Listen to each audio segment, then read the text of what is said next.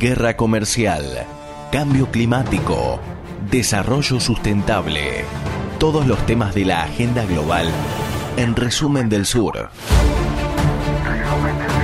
De 11 a 13 por 0223. Radio. El ministro de Gobierno del autoproclamado Ejecutivo de Bolivia, Arturo Murillo, invitó a la alta comisionada de la ONU para los Derechos Humanos, Michelle Bachelet, a visitar el país andino. Asegura que de este modo podría constatar que las muertes de los manifestantes en Sacaba y Sencata en noviembre del 2019 no fueron por culpa de las fuerzas de seguridad. Al contrario, subraya que fueron asesinados por sus propios compañeros durante los choques violentos con los antidisturbios. Yo la invito a la, a la expresidenta Bachelet, venga a Bolivia y venga a verificar todos los exámenes forenses de los que han muerto en Sacaba y los que han muerto en Sencata. Ni uno es muerto por el gobierno. De esta manera reaccionó al informe de la Oficina de Derechos Humanos de las Naciones Unidas que indica que en torno a 30 personas murieron durante las protestas tras las elecciones del 20 de octubre. Según el organismo, al menos 20 muertes ocurrieron durante las operaciones de la policía y el ejército. Algunos de los más de 150 testimonios denuncian el uso innecesario y excesivo de la fuerza, así como el uso de armas de fuego para dispersar a la multitud. Por eso, por su parte, el expresidente de Bolivia, Evo Morales, saludó el informe y aseguró que los supuestos crímenes de lesa humanidad por parte del gabinete de Áñez no quedarán impunes. Violaciones a los derechos, a la vida y a la seguridad de la persona. Del derecho a la libertad personal, a la libertad de expresión. Discriminación, torturas y maltratos todo eso es lo que contiene el informe sobre Bolivia de la Oficina del Alto Comisionado de Naciones Unidas para los Derechos Humanos. Propone una hoja de ruta para prevenirlo en el futuro, garantizar la rendición de cuentas y allanar el camino hacia unas elecciones pacíficas, participativas e inclusivas el próximo 18 de octubre. La organización tiene desplegado una misión en el país latinoamericano tras el golpe de Estado contra el entonces presidente Evo Morales en noviembre pasado. Su informe, basado en más de 150 entrevistas con víctimas, testigos, representantes de la sociedad civil y autoridades, denuncia asesinatos, torturas, malos tratos y detenciones arbitrarias. Me preocupa profundamente que, nueve meses después, aún no ha habido rendición de cuentas por las muertes en Sacaba y Sencata, ni para la mayoría de las muertes ocurridas en el periodo cubierto por nuestro informe. La jefa de la Oficina de Derechos Humanos de la ONU se refiere a las represiones de las protestas en los barrios de la ciudad de El Alto días después del golpe de Estado, represiones que dejaron decenas de muertos y cientos de heridos. Inclusive sabe todo el mundo entero eh, que en este momento lamentablemente nuestro país vive una era eh, de una persecución política a todo aquel dirigente que expresa diferente a este régimen de gobierno, a este régimen dictatorial. A este... Al gobierno interino de Yanine Áñez le llueven por todos lados las críticas, incluso por los problemas económicos. El candidato presidencial del movimiento al socialismo, Luis Arce, alerta sobre el endeudamiento del país. Este gobierno si cumple todo el endeudamiento que ha dicho que va a cumplir, vamos a llegar a 39%. Es decir, a un punto porcentual 40 del tope máximo que los organismos internacionales toleran que un país se endeude. Mientras el líder del movimiento al socialismo, el depuesto presidente Evo Morales, criticó en un tuit a Áñez y su gobierno por la gestión de la pandemia, la corrupción, la crisis económica y la masiva pérdida de empleos. Además, remató que esos problemas se resolverán al recuperar la democracia. Silvia Calderón con información de Aidi Shaigan, Hispan TV Noticias.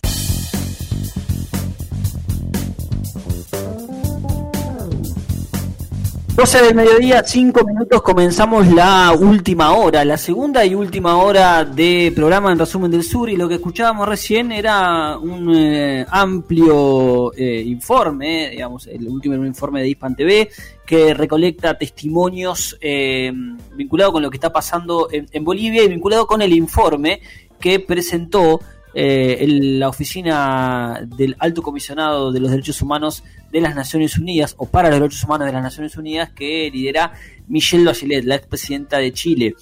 Em, también escuchábamos antes a Arturo Murillo, que em, respondió como responde en cada país que eh, recibe una misión eh, y un informe después bastante eh, duro, digamos, de, de, la situación de los derechos humanos. De esta misma manera, con esta, esta idea de que tiene una mirada sesgada, politizada, entre otras cuestiones. Em, ha respondido, por ejemplo, Nicolás Maduro, ha respondido el gobierno de Ecuador, ha respondido diferentes eh, misiones que, diferentes gobiernos que recibieron denuncias sobre los derechos humanos. Vamos, acá hay varias cosas para, mm, para aportar. Después, eh, Mauri, vos dijiste que tenías datos, así que después lo, das. Pero, mm, a ver, yo quiero abordar, ahora dar algunos datos de lo que dice el informe. Em, y después meterme con algunas cuestiones que tienen que ver con, la, con los derechos humanos, pero que va más allá y que involucra las elecciones del 18 de octubre y los desafíos que se le abren a Bolivia en ese sentido. En relación concretamente a los derechos humanos y, a lo, y al informe de, Bachelet, que está basada en... A ver, el informe de Bachelet, generalmente del alto comisionado de la ONU, siempre está muy bien documentado, ¿sí? siempre tiene muchas entrevistas, se entrevista con con víctimas, con testigos, con representantes de la sociedad civil, con autoridades. Esto es una constante, digamos. Me parece que es un error plantear que los informes del alto comisionado de la ONU tienen, eh, tienen, tienen sesgo. A ver, sesgo puede haber o subjetividades pueden existir como en todos lados, pero me parece que dentro de lo que son los organismos de derechos humanos que tenemos multilaterales en, la, en el mundo, eh, el, el, organismo de Bachelet y la figura de Bachelet me parece que goza del consenso y la legitimidad para atender y escuchar cada una de las cosas que, plantea. Bueno, ¿qué es lo que dice esto? Este eh, documento fue publicado el lunes y lo que dice es que eh, se ha documentado asesinatos, torturas, malos tratos y detenciones arbitrarias. Eh, esto a partir de la crisis que se desató luego de las elecciones del 20 de octubre del año pasado, que el Tribunal Constitucional le había dado como ganadora a Evo Morales, pero que finalmente fueron anuladas y finalmente por las movilizaciones de los llamados cívicos, ¿no? los comités cívicos y después la complicidad de la policía y de las Fuerzas Armadas, Evo Morales tuvo que dejar el país, ir a México primero y después terminar con asilo político o refugiado político en la República Argentina. Son al menos 30 personas las que murieron durante las protestas entre el 20 de octubre y el 25 de noviembre. Eh, al menos 20 de esas muertes eh, ocurrieron durante operaciones de la policía y las Fuerzas Armadas. Textualmente lo que es el, el informe es, algunos testimonios indicaron que las fuerzas de seguridad recurrieron al uso innecesario o excesivo de la fuerza contra los manifestantes y utilizaron armas para dispersar a la multitud. Em, lo que plantea es que de las muertes solo pudieron documentarse 30, mientras que otras 6 eh, para otras seis de las cuales se recibió la denuncia no fue posible realizar las oportunas verificaciones. Por lo menos 20 de los fallecidos ocurrieron durante, como decíamos, eh, en un contexto de protestas reprimidas por las fuerzas de seguridad. Y en otros cuatro casos las personas murieron en enfrentamiento entre manifestantes, mientras que para los seis casos restantes no se pudo determinar el origen. Está en el, en el, en el foco de la, del informe lo que pasó en Sacaba, en Cochabamba, eh, y en Secata, ahí en el Alto, en La Paz, donde hubo masivas manifestaciones en repudio al golpe y que fueron violentamente reprimidas. Lo escuchábamos en el informe eh, este textual. Me preocupa profundamente que nueve meses después aún no ha habido rendición de cuentas por las muertes en Sacaba y Secata, ni para la mayoría de las muertes ocurridas en el periodo cubierto por nuestro informe. Esto eh, eh, esta es una de las cosas que más molesta al gobierno de Áñez, porque además lo que el argumento que tiene es que se mataron entre ellos, básicamente. Después hay otras violaciones documentadas, detención arbitraria de 28 personas en el Alto el 11 de noviembre del 2019. Esas personas fueron sometidas a torturas, malos tratos eh, por parte de la policía. Es tremendo lo que, lo que plantea el, el informe. Em, también se puede observar a funcionarios públicos haciendo uso del lenguaje violento e incendiario, dice textual, así como violencia verbal física eh, contra indígenas, evidenciando un racismo profundamente arraigado, entre ellos Arturo Murillo, el que, el que escuchábamos recién, el ministro del Interior, que es uno de los halcones que tiene Áñez y que fue uno de los que eh, amenazaba a todos los, eh, los periodistas y decía que eran estaban entrando en sedición, etcétera, etcétera. Es uno de los las lenguas más picantes y de los más autoritarios que tiene dentro del gobierno de Áñez. Eh, bueno, eh, también plantea que hay funcionarios o personas vinculadas al gobierno anterior que fueron objeto de supuesta persecución judicial. Eso pone de relieve la falencia del sistema judicial boliviano. Y hubo 94 casos en los que se agredió a periodistas, personas que trabajan en la Defensoría del Pueblo eh, que sufrieron amenazas y ataques. En relación a, las denuncias y a la supuesta ofensiva judicial, eh, lo que tenemos en, ahora, por ejemplo, a Evo Morales lo han acusado de terrorista, narcotraficante, eh, de haber hecho fraude electoral y ahora la última es por estupro, digamos, como que ya no hay ningún tipo de, ya lo van a acusar de todo a, Evo Morales y ese es el, panorama. ¿Qué, qué, qué dato tenías para agregar, Mauricio? Exactamente eso, las respuestas del gobierno, las acusaciones eh, en, como una contraofensiva contra, contra este informe, pero más importante que eso va a ser, después quiero que hagamos un análisis de algunas buenas prácticas que deberíamos hacer como, como lectores eh, a la hora de leer una noticia en los medios masivos de comunicación, eh, teniendo en cuenta algunas, algunas cuestiones puntuales que vos fuiste tocando. En principio arranquemos con, con lo que dijeron desde Bolivia, directamente hablo desde el gobierno boliviano, porque lo dijo el ministro de Interior, que pidió este martes eh, a la comisionada de, las Naciones Unidas por los Derechos Humanos, a Michelle Bachelet, no hacer política y visitar el país para indagar sobre las causas de las muertes durante la violencia, etc. No hacer política. Eh, eh, fíjate que lo dice un político y no hacer política está usando la política como de una manera peyorativa y ya sabemos que eso no está bien, como, para arrancar, ¿no? Sí. Después, eh, el ministro, el Ministerio de Justicia boliviano presentó una demanda eh, contra Evo Morales, como vos decías, que, está en la Argentina, por estupro, trata y tráfico de personas, porque se lo acusa de una relación amorosa con una menor de edad, incluso con otra que supuestamente ha, tenido, ha tenido un hijo incluso.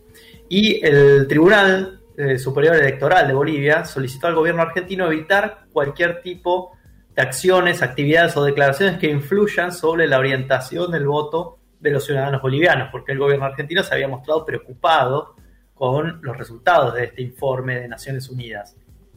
A lo que vamos, que tenemos ahí, tenemos como dos campanas, si querés tenerlo de una manera, pero vos bien aclaraste que esto es un informe de un organismo de las Naciones Unidas sumamente serio, sumamente documentado, y que si uno quisiera darle un tinte ideológico, podría retrotraerse y, pensar que eh, son los mismos funcionarios y es la misma Bachelet la que hizo el informe sobre Venezuela, que también fue incluso peor que este informe. Con lo Sí, Mauri, te agrego ahí, eh, a ver, es eh, la misma Bachelet o el mismo organismo que hizo este informe que decide Venezuela, hizo informes sobre las protestas y la represión en Chile, las protestas y la represión en Ecuador, la situación de los líderes sociales en Colombia, digo, es absolutamente integral el laburo que hace, que hace la oficina de Bachelet. Exacto, es integral, es una institución, eh, tenemos anclaje para tomarlo como una noticia verdadera o por lo menos tomarlo como una noticia institucional con cierta seriedad.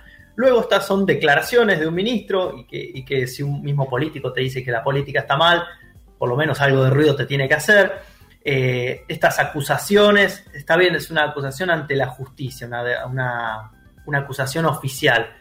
Ya venimos siguiendo lo que es el lawfare y la persecución que se puede eh, realizar mediante vías políticas judiciales hacia ciertos dirigentes, eh, con lo cual, y, son levantadas por medios de comunicación afines a, gobiernos eh, conservadores, incluso en la Argentina. Y pensemos que en la Argentina hay una gran cantidad de, comunidad boliviana que, va a votar en las próximas elecciones. Por eso no, no, es, no es caprichoso, no, no es circunstancial que los medios de la Argentina levanten este tipo de acusaciones contra Evo Morales. Totalmente. Eh, Ale, no sé si vos querés agregar algo que estás con el micrófono activo, si no, sigo.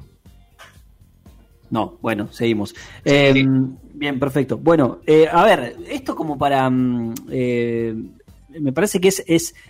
Se mete y es la previa de, de lo que va a ser una discusión electoral bastante, bastante fuerte que ya obviamente está puesta la lupa por el nivel de transparencia que va a tener ese, ese proceso. Lo que se puede decir a favor de eso es que el Tribunal Electoral, que uno pensaba que iba a jugar para los intereses de años porque fue designado, a ver, todo el tribunal anterior, electoral anterior, estaban todos presos, de la presidenta hasta el resto de los jueces.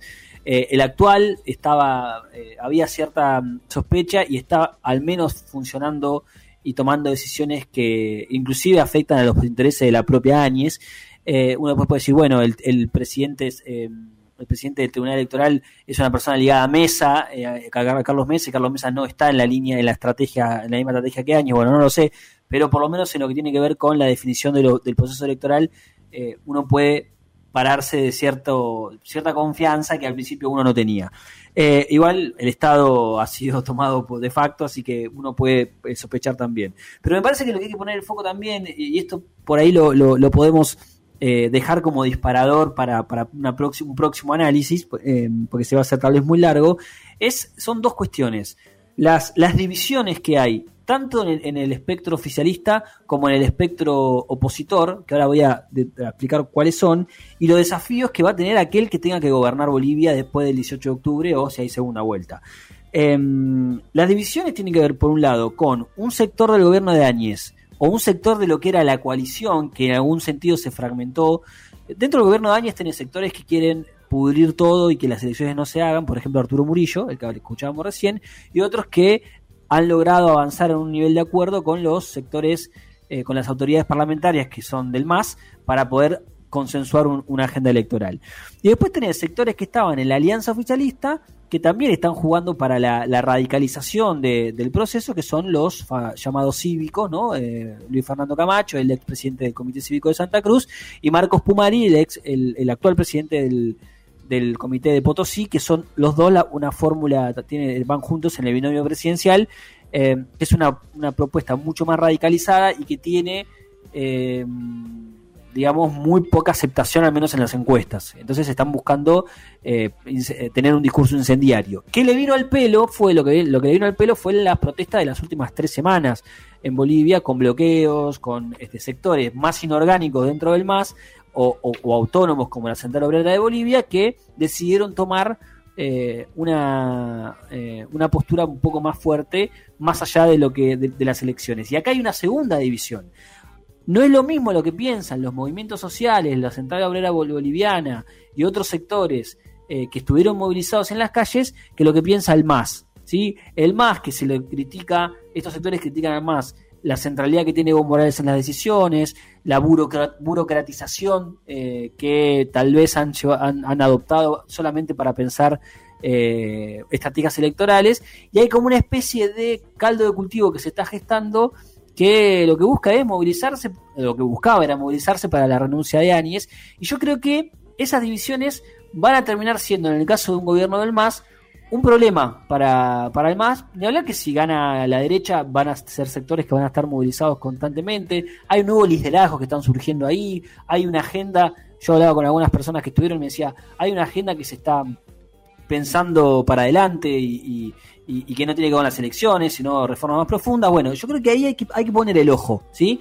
Porque, porque son divisiones que eh, van a ser parte de los desafíos del gobierno que, le toque gobernar después de las elecciones, ya sea del MAS o, de la derecha. Yo me imagino, si gana Carlos Mesa, Carlos Mesa no tiene base social para gobernar. Ya le pasó una vez a Mesa gobernar sin base social y me parece que eh, ahí van a jugar los sectores eh, que, que, sí están copando la calle, que son los sectores más radicalizados de la derecha y los movimientos sociales que están un poco desencantados con cierta estrategia política del, movimiento del socialismo, más allá de que van a votar al movimiento del socialismo, ¿no? Por supuesto. Bueno, este es el panorama respecto de Bolivia. Eh, esto último lo vamos a ir desarrollando más adelante, por supuesto, cuando se acerquen las elecciones, pero eh, es tremendo el informe de la Oficina de los Derechos Humanos de las Naciones Unidas que preside eh, Michelle Bachelet.